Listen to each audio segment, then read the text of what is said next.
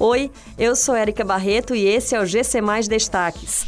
Campanha percorre 28 bairros em Fortaleza para cadastrar pessoas na vacinação contra a Covid-19. Prefeitura de Fortaleza divulga resultado do Bolsa Jovem.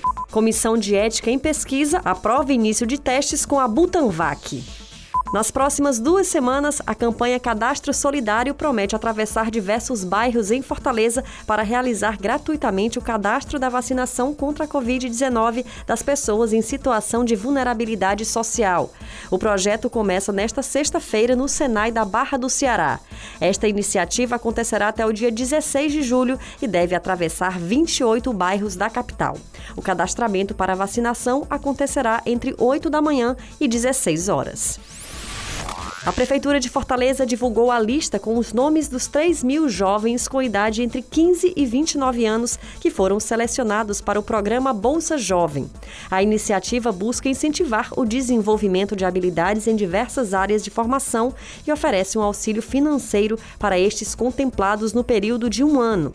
O programa Bolsa Jovem oferece uma bolsa mensal no valor de 300 reais.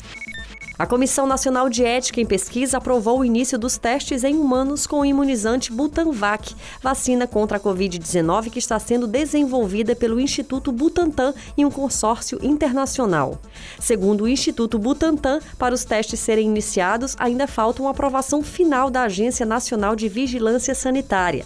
No dia 9 de junho, a Anvisa já havia dado uma autorização para o início destes testes. A pesquisa clínica da Butanvac terá três etapas, com previsão de participação de 6 mil voluntários.